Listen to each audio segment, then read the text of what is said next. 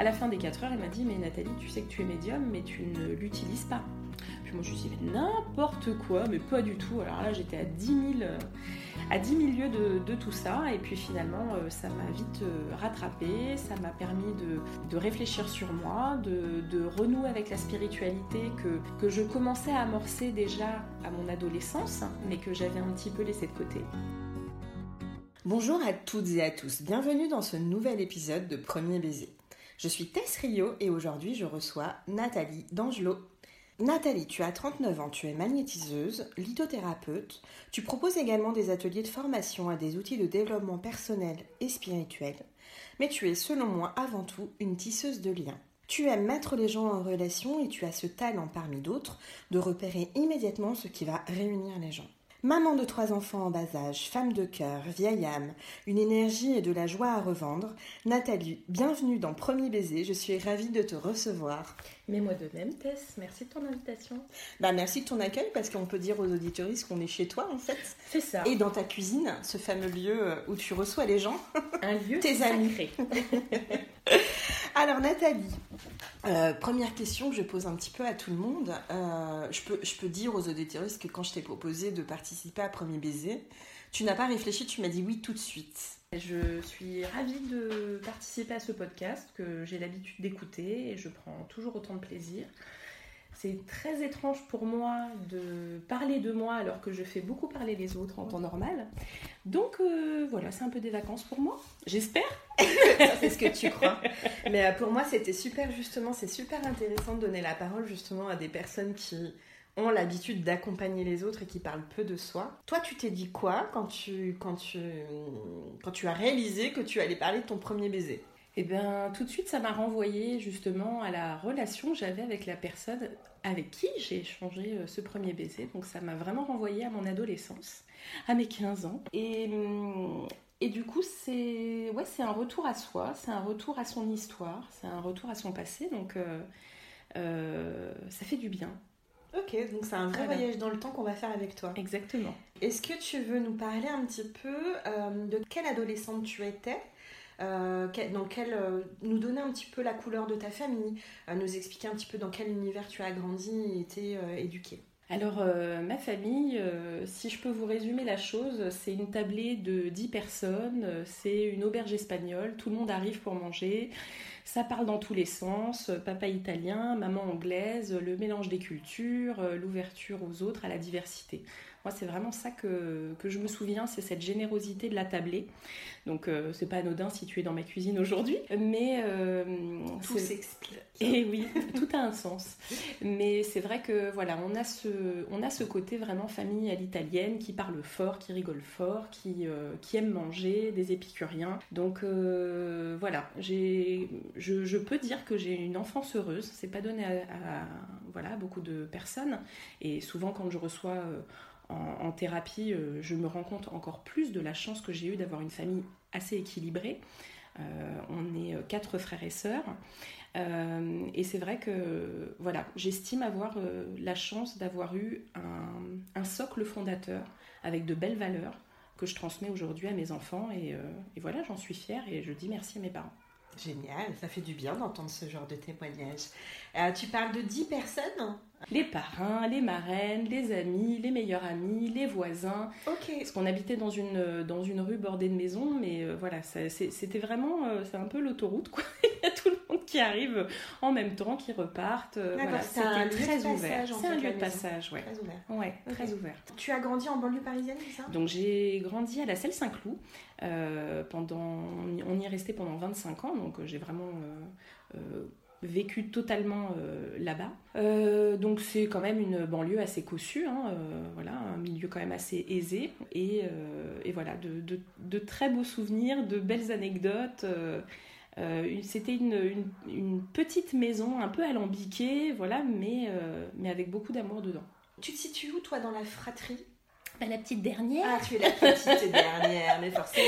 La petite dernière, donc, euh, qui n'a pas eu à essuyer les pots cassés, qui a été très chouchoutée. Euh, voilà, euh, ma grande sœur qui, qui m'a beaucoup aussi transmis.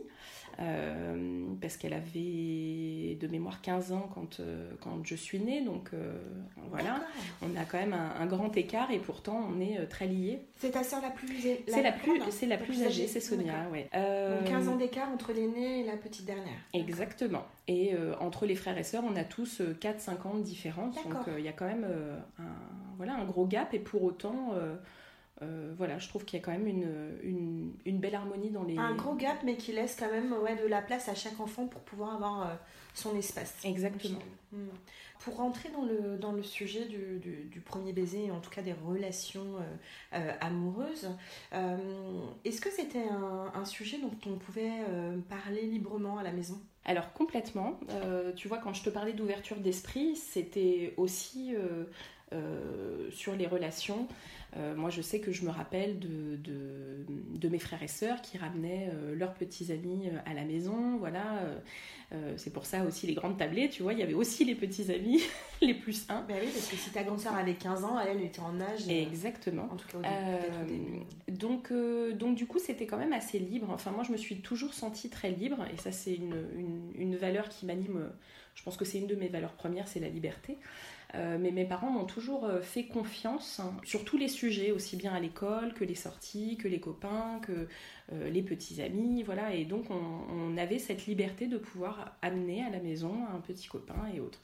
Et je me, quand voilà, je réfléchissais un petit peu à ce podcast, je me suis rappelé d'une anecdote où bah, mon frère allait avoir sa première relation sexuelle et puis quand il est rentré, euh, voilà, mon père direct lui a posé la question, alors comment ça s'est passé? Donc du coup, voilà, tu vois que il y a quand même pas de tabou et c'est euh, et c'est très libre de, parole et ça c'est chouette. On sent cette grande liberté et justement quand on alors on, a bien le tableau de ta famille, on a bien euh, voilà cette idée de liberté, de, de pouvoir agir un petit peu voilà au fil de Enfin, en tout cas, pouvoir euh, faire ces expériences.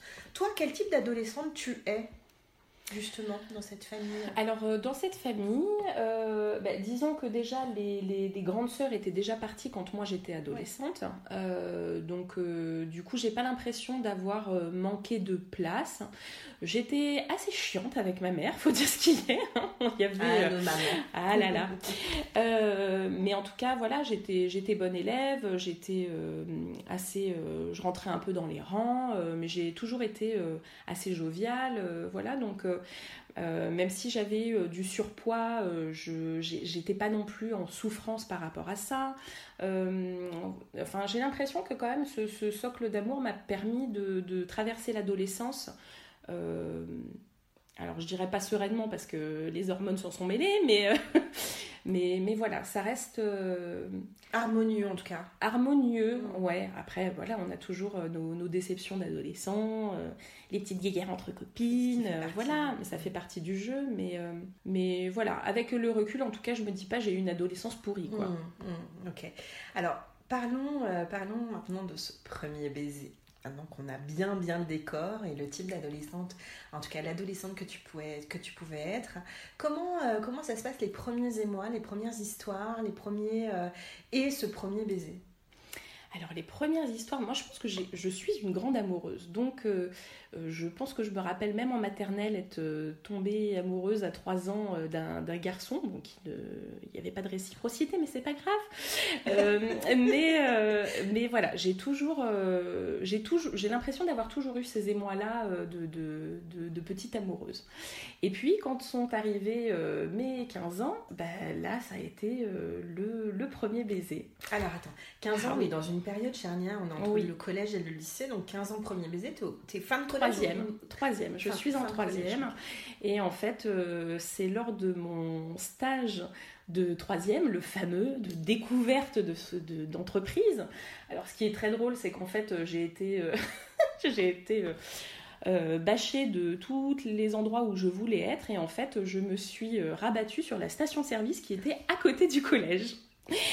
Et du coup, euh, je leur ai demandé, avec un copain qui n'avait pas non plus de stage, si on pouvait euh, euh, venir chez eux. C'était des, voilà, des franchisés. Et ils nous ont dit pas de souci. Et moi, je me rappelle qu'il y avait une grande réserve à bonbons, paquets de dragibus et compagnie. Donc, du coup, ils nous mettaient vraiment très bien. Mais il y, avait un caissier qui s'appelait Emmanuel. Et donc, qui avait 18 ans, donc beaucoup plus âgé que moi.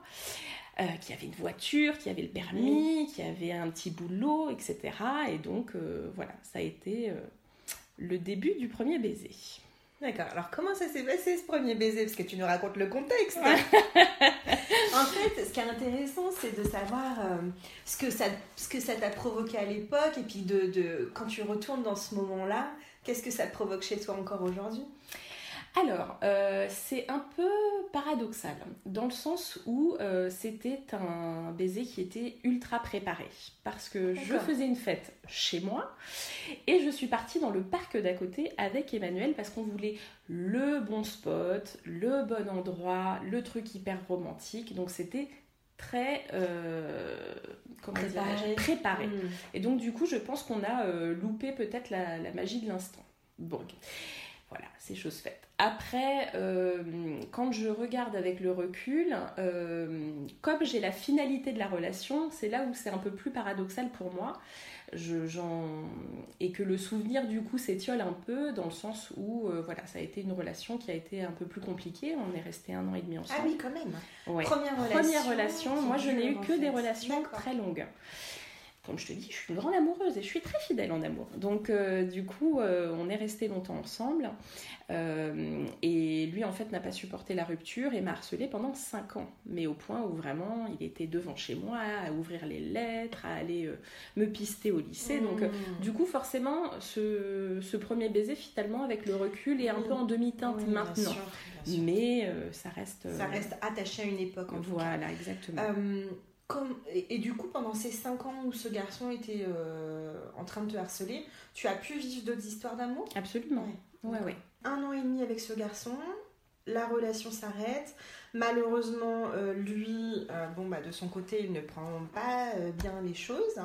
Euh, puisque pendant 5 ans, en fait, il, euh, il continue à espérer euh, quelque chose de toi. Comment tu arrives à passer à autre chose et à te construire et à rebondir par rapport à cette histoire, qui quand même est vraiment pas anodine quand on a 16 ans? Alors écoute, je, dirais que c'est ma force de caractère. j'ai toujours, enfin pour les personnes qui me connaissent, souvent ce qu'on dit de moi, c'est que je suis quelqu'un d'ultra positive, très optimiste, etc. Donc je pense que je suis allée ça, doit être certainement euh, fondateur pour moi, puisque je suis allée puiser justement dans, cet optimisme, euh, dans cette positive attitude et, l'envie de, croquer la vie à pleines dents finalement et de, de, profiter de tout ça. Là, je découvrais ma sexualité, je découvrais euh, les premiers émois et donc l'envie d'aller plus loin et de, voilà, de, de, retomber amoureuse. Là, à ce moment-là, ce moment où tu le quittes, en, en, es au lycée. Euh, c'est quoi la suite pour toi de ton parcours? Comment, comment, tu, comment, comment ça se passe pour toi? Euh, Qu'est-ce que tu voulais faire à l'époque? Euh, Alors, j'ai une vocation contrariée.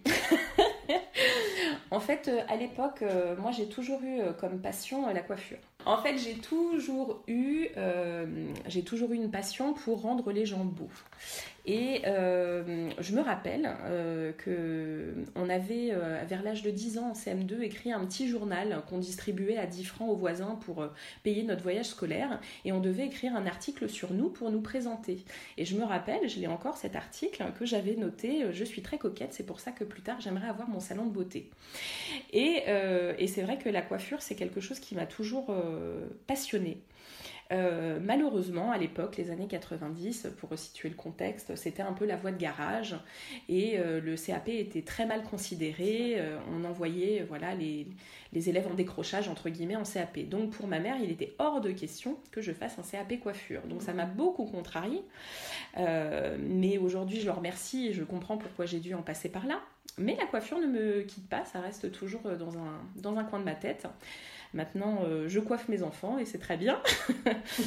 mais, euh, mais voilà, donc euh, ça, ça a été mes premiers amours de métier, en tout cas, c'était c'était la coiffure. C'était c'était Donc je comprends l'origine des salons de beauté, des salons des ongleries, etc. Exactement. Et ensuite, effectivement, j'ai, je suis passée par la casse commerce pendant 15 ans, où j'ai gravi les échelons hein, de, de, vendeuse euh, à directrice de magasin, à, franchisée. Et effectivement, euh, bah, finalement, je suis passée par la petite porte. Euh, j'ai commencé en vendeuse en, en cosmétique, en prêt-à-porter, donc toujours dans ce, dans ce côté rendre l'autre beau. Bon, je suis ascendant balance, hein, donc c'est très balance comme trait de caractère, mais mais voilà, donc euh, finalement, même si j'ai pas pu faire les études en adéquation, euh, j'ai pu par un autre moyen euh, y arriver. Et donc, je, suis restée à peu près 5 ans dans le milieu de, l'esthétique et de la beauté où j'étais gérante d'institut. D'accord. Donc là, on commence, on voit déjà les petites graines éventuellement de, ce que tu fais aujourd'hui, c'est-à-dire l'accompagnement de, personnes qui ont des des besoins. Est-ce que tu veux nous en parler un petit peu plus? Qu'est-ce que tu fais aujourd'hui?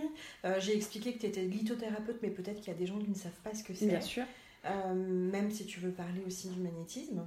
Avec plaisir. Euh, bah, en fait, j'ai l'impression que c'est une belle continuité même si c'est une reconversion professionnelle, on reste quand même dans euh, l'aide aux autres. Euh, et plutôt que de s'occuper, on va dire, de la partie un peu superficielle de l'apparence des gens, là, on va vraiment dans le cœur euh, profond des gens. alors, moi, c'est par le, biais du magnétisme et de la lithothérapie. Le magnétisme, disons que j'utilise mes propres énergies pour pouvoir apporter un mieux-être et une meilleure compréhension des problématiques de chacun, que ce soit émotionnel, physique, les douleurs du corps qui nous parle, la maladie. Euh, et la lithothérapie, c'est euh, littéralement le soin par les pierres. Donc euh, c'est un complément pour moi de soin. J'utilise les pierres, leurs vibrations, pour pouvoir aider l'autre à aller mieux, en tout cas à trouver les clés pour aller vers un mieux-être. Comment est-ce que tu veux bien nous expliquer comment, quel a été le cheminement, quel a été le parcours pour arriver là où tu es exactement aujourd'hui? Ben, j'ai envie de dire une personne, Hervé, qui a été euh, mon mentor. En fait, euh, ben, ça fait partie de ces rencontres euh, qu'on dit le hasard, mais qui sont en fait de magnifiques synchronicités. En fait, pour resituer, j'ai eu donc ma fille, ma première fille, mon premier enfant. Ça a été un gros cataclysme. Et à l'époque, donc j'étais gérante d'institut de beauté et euh, euh, j'ai pris le temps euh, pendant neuf mois après sa naissance de m'occuper d'elle. Et, finalement, ça m'a permis de prendre du temps pour moi et de réfléchir sur le sens que je donnais à ma carrière. D'accord, donc c'est vraiment ta fille qui t'a emmenée sur cette voie. C'est ma fille qui m'a emmenée sur cette voie-là. et effectivement, je n'avais plus de sens à faire du commerce comme on l'entend, euh, comme on le connaît, avec la surconsommation, avec euh, euh, le, côté très mercantile, très superficiel. C'était plus pour moi. Et je voulais absolument sortir de cela. Et quand je disais que c'est grâce à une personne, c'est parce que j'ai rencontré un magnétiseur, le lithothérapeute, par deux fois, à deux endroits différents. Donc là, on sentait vraiment la synchronicité qui et l'univers qui était en train de s'en mêler. Et, cette personne, du coup, euh, m'a demandé de, rester à, ses côtés pendant, pendant 4 heures sur un stand qu'il avait de pierre et me demandait de, comme on dit dans le jargon, de scanner les personnes qui passaient sur le stand, en tout cas d'essayer de, les lire. Euh, ce que je faisais. Euh, Attends, mais cette personne, tu la connaissais pas du tout. Je une la rencontre ce jour-là. Et elle te propose de rester Exactement. Avec, lui sur le tout Tout à fait. Et donc, je suis restée 4 heures. Je, je disais ce que je ressentais des personnes. Et puis, à la, à la fin des 4 heures, il m'a dit Mais Nathalie, tu sais que tu es médium, mais tu ne l'utilises pas. Puis moi, je lui ai dit n'importe quoi, mais pas du tout. Alors là, j'étais à 10 000. à 10 000 lieues de, tout ça. Et puis finalement, euh, ça m'a vite euh, rattrapé, ça m'a permis de, de, réfléchir sur moi, de, de, renouer avec la spiritualité que, que je commençais à amorcer déjà à mon adolescence, mais que j'avais un petit peu laissé de côté. Et donc euh, finalement, j'ai l'impression de m'être perdue pendant un certain temps au niveau professionnel, mais finalement, la spiritualité est revenue me taper à ma porte. D'accord, donc pour toi, aujourd'hui, tes, tes, activités professionnelles sont euh, vraiment reliées à la spiritualité? Complètement. Euh, oui, je, pour moi, c'est intrinsèquement lié. Je, ne, je, n'envisage plus euh, d'avoir un métier qui ne serait pas relié à la spiritualité. Euh, donc ce jour-là, tu rencontres cet homme-là que tu ne connais ni d'Ève ni d'Adam. C'est ça. te propose de t'initier. Quelque part, c'est un peu ça. donc tu passes 4 heures avec lui. En fait, son, son ressenti, en fait, l'intuition qu'il a eue sur toi s'est avérée juste. C'est ça. Tu te découvres médium magnétiseuse, euh, avec des clairs ressentis, enfin, etc. C'est quoi la suite?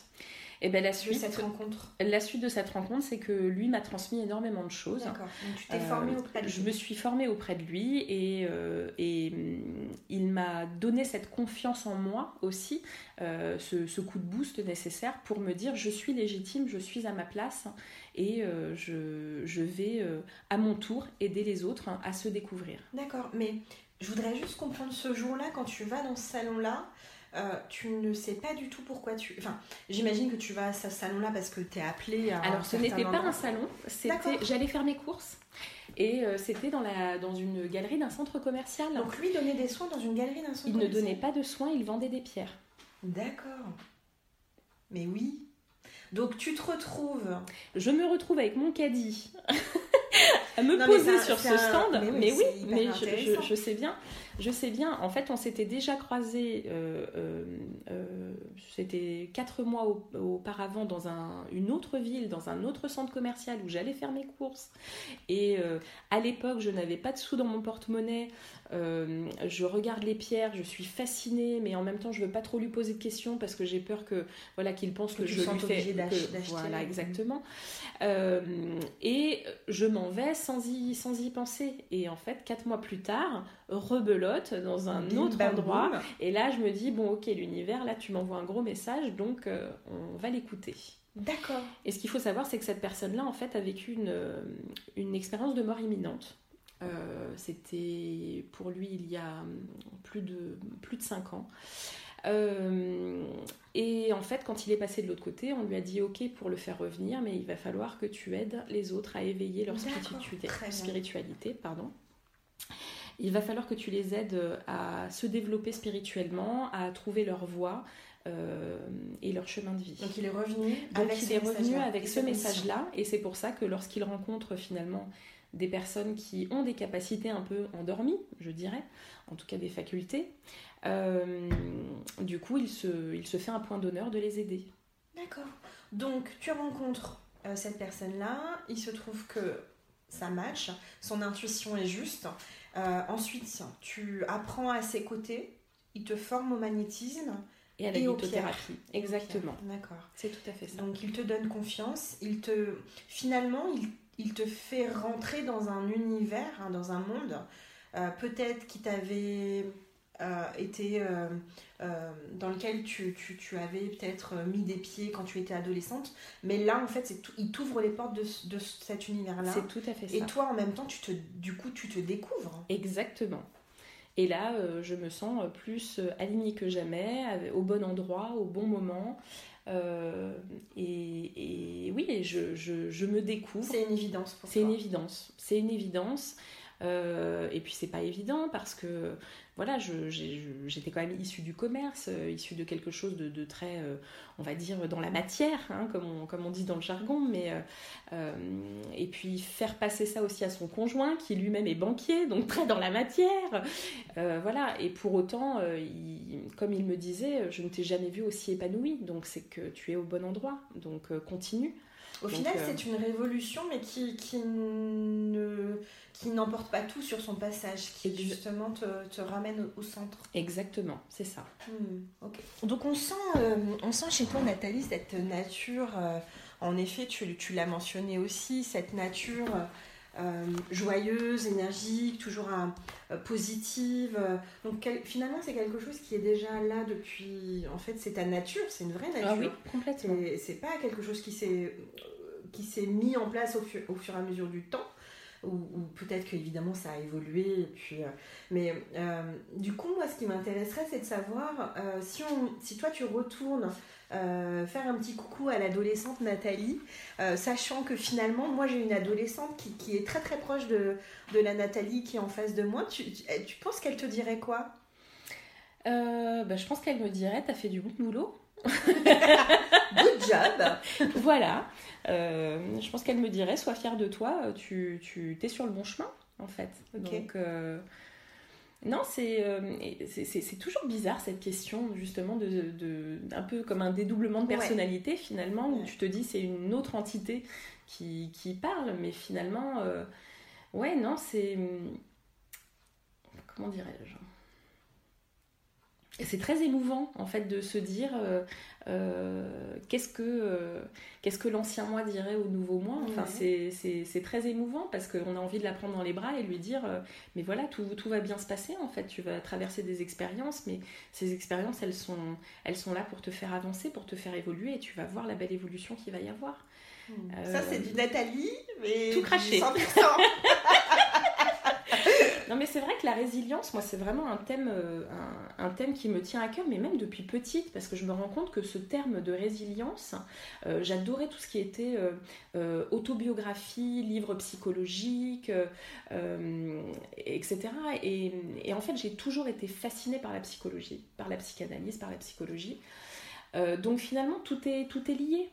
à l'époque, je ne voyais pas pourquoi, mais finalement, c'est parce que ça m'a nourri pour, pour mon expérience actuelle. Donc même si effectivement j'ai un cursus un peu euh, euh, différent, pas très protocolaire, euh, pas très dans les cases, bah, je pense que ça ne fait pas de moi une moins bonne thérapeute en fait. Voilà. Donc donc faut être fier de soi et se dire que tous les, tous les petits morceaux du puzzle à un moment donné, ils vont prendre sens, ils vont s'imbriquer les uns dans les autres et on va comprendre pourquoi on, les a traversés. Hmm. Aujourd'hui, tu accompagnes de quelle façon les personnes? C'est-à-dire que tu, reçois en cabinet. Euh, comment, comment tu vas à la rencontre des gens et comment les gens te rencontrent? Ce que je dis souvent à des thérapeutes qui commencent et qui, euh, à juste titre, hein, comme euh, moi j'ai pu l'avoir, mais qui ont un peu peur justement de ce est-ce que je vais développer ma clientèle, comment la développer? Parfois je leur dis mais vraiment laissez faire la vie parce que de toute façon on attire à soi les personnes qui ont besoin à l'instant T. Et donc, il euh, faut se déstresser par rapport à ça, parce qu'on se fait des nœuds au cerveau, parce qu'on se crée vraiment du stress inutile. Euh, et en fait, euh, moi j'ai beaucoup fait de salon bien-être, j'ai beaucoup été à la rencontre des gens à ce niveau-là, des marchés, avec mes pierres, et puis forcément ça attire, et après bah, on finit par papoter, et, voilà, donc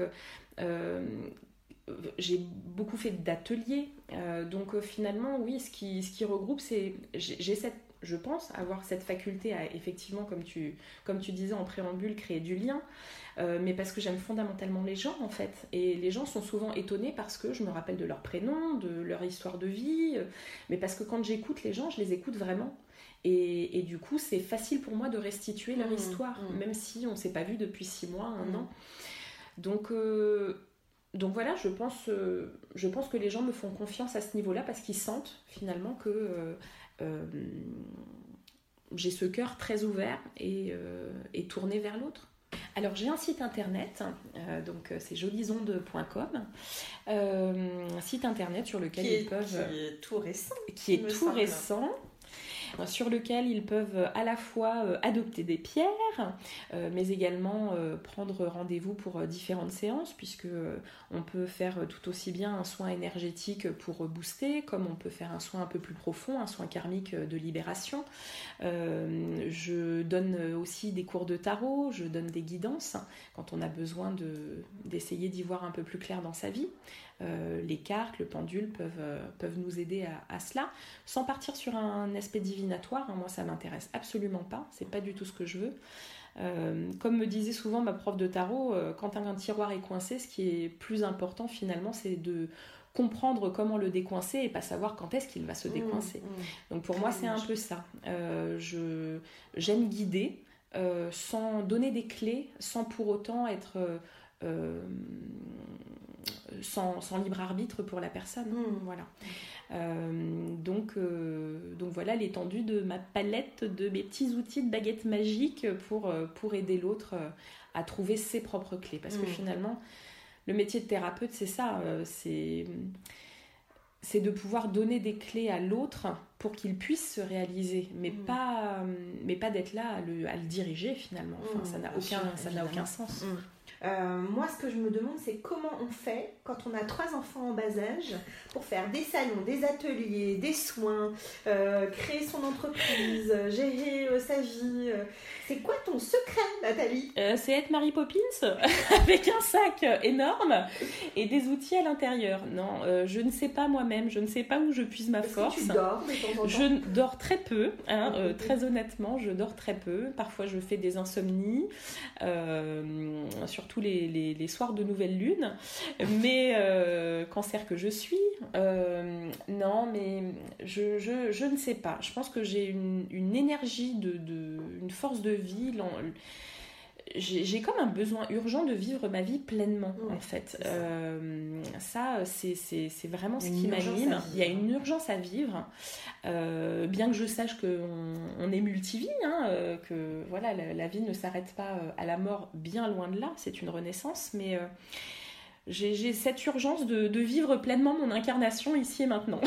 donc, donc, du coup, ouais, je, je, je, dors quand même correctement, mais mais c'est vrai que ouais, je suis, je suis à fond. Un petit secret à délivrer mais rien du euh, tout. aux mamans. Je, euh. bois, je bois même pas de café.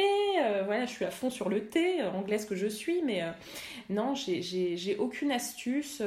après, j'ai la chance d'avoir voilà, un amoureux et papa de mes trois enfants qui est juste génial et sur lequel je peux compter et qui m'a aidé dans ma reconversion professionnelle, qui, mm. qui m'a épaulé, qui voilà quand j'avais des moments de doute, c'est lui qui me remontait aussi. Donc euh, j'ai cette chance euh, folle d'avoir un amour fantastique, d'être très bien entourée, d'avoir euh, ma maman qui, qui, vient me seconder quand, quand les week-ends il y a besoin de, de garder les petits, mes sœurs aussi. Voilà, enfin c'est encore une fois, le, le, lien aux autres, l'entraide, la solidarité, c'est vraiment, voilà, c'est la base de tout. Mmh. Hein, et j'hésite pas euh, de mon côté à aider les amis quand il y a besoin. Je te prends tes enfants, euh, voilà. il y a un réseau, y a un réseau. réseau Exactement.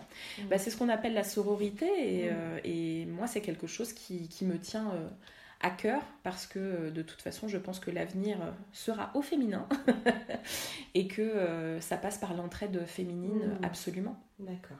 Euh, j'ai précisé dans l'introduction que tu étais de nature joyeuse, mais moi j'aimerais bien savoir, Nathalie, si tu as. Je t'avais demandé, donc dans chaque émission, je demande un objet à l'invité qui, pour lui, symboliserait la joie. Donc on a compris que tu es joie, Nathalie. je suis joie de vice-versa, hein, pour ceux qui connaissent le dessin animé. Je suis joie. est-ce que tu as un objet à nous présenter? Alors l'objet à vous présenter, bah, ce serait une, une toile euh, qui est au-dessus de ma cheminée dans mon salon, euh, sur laquelle nous avons imprimé une photo de moi avec mes enfants, une photo qui est euh, peut-être pas la plus mieux cadrée, la mieux le, voilà un grain magnifique ou autre, mais c'est un portrait en noir et blanc de moi avec mes deux premiers enfants.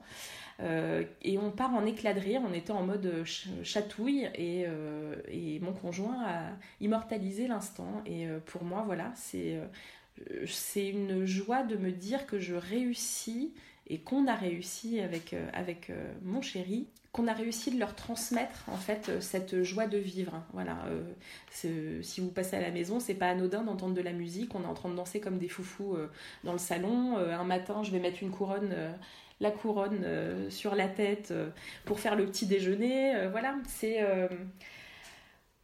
c'est de garder cette voilà cette, cette joie de notre enfant intérieur et de et, de ne pas être dans la gravité, voilà, de, de, rester dans la légèreté de ton, de garder voilà cette, cette liberté d'être joyeux. Donc selon toi, la vie n'est pas grave non, elle est belle. Ah. tu as parlé de sororité tout à l'heure euh, euh, pour, euh, pour évoquer le futur du monde. Je sais que je finis toujours l'émission avec une utopie. En plus, en plus on est aujourd'hui jour de portail énergétique. On est le 22 de 22. donc j'aime bien finir avec une utopie pour la puissance que ça propose, pour y puiser de l'énergie, pour nourrir les imaginaires et s'autoriser à vivre des choses euh, du futur, en tout cas alignées avec qui on est, et s'autoriser aussi un autre monde possible. Euh, est-ce que tu veux nous, partager quelle serait ton utopie pour le monde de demain? Alors, ça va peut-être paraître ultra féministe, mais c'est pas grave. Ben, ce serait déjà que les dirigeants de ce monde soient toutes des dirigeantes pour voir ce que ça ferait. Pour voir ce que ça ferait d'avoir euh, uniquement des femmes qui euh, gouvernent, même si euh, je n'aime pas trop ce mot, mais en tout cas qui, qui guident. Voilà. Parce que pour moi, définitivement, l'avenir sera conjugué au féminin. Et, je. Voilà, on est, on est l'origine du monde, quoi. Merde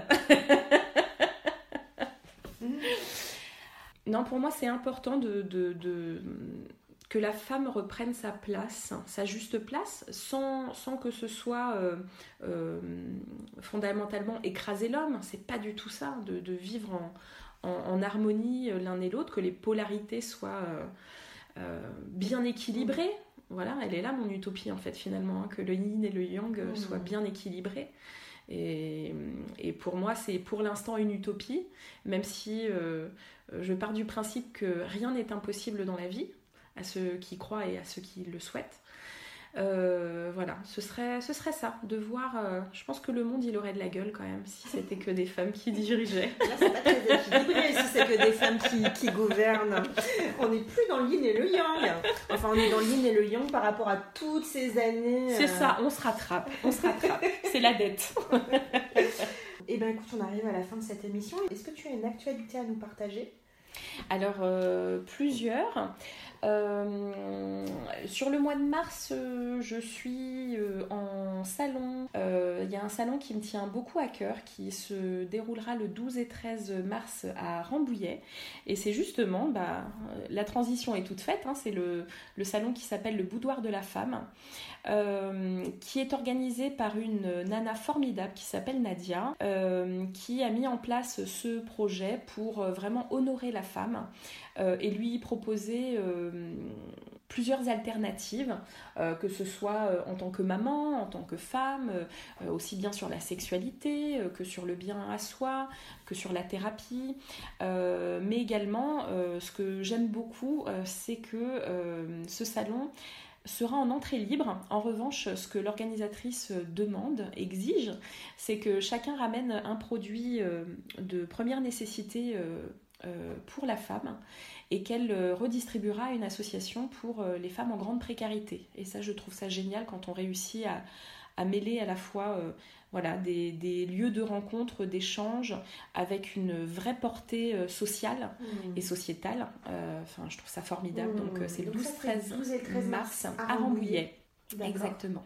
Ok. Est-ce que tu as une autre parce que tu, tu, as, tu as évoqué plusieurs actualités, donc tu as vraiment tout l'espace pour parler de Alors, euh, il y a un autre, euh, une journée qui me, qui me tient à cœur, qui sera le 20 mars, euh, c'est une journée de libération émotionnelle que je vais euh, co-animer avec euh, Séverine Sibyl d'Aromas Solutions. C'est une aromathérapeute qui est sur Oudan. Et donc ce sera dans son cabinet pendant une journée. On va mêler nos pratiques, l'énergétique, la lithothérapie, l'aromathérapie, et donner des techniques, des outils de libération émotionnelle pour pouvoir entamer cette, ce printemps avec beaucoup de panache. Mmh, trop voilà. Ok. Nathalie, qu'est-ce que je peux te souhaiter pour la suite? Écoute. Que ça continue. que, que, que, ma joie soit décuplée et rayonne sur les autres. Et eh bien Nathalie, je te remercie. Merci beaucoup d'avoir participé à ce numéro, à cet épisode de Premier Baiser.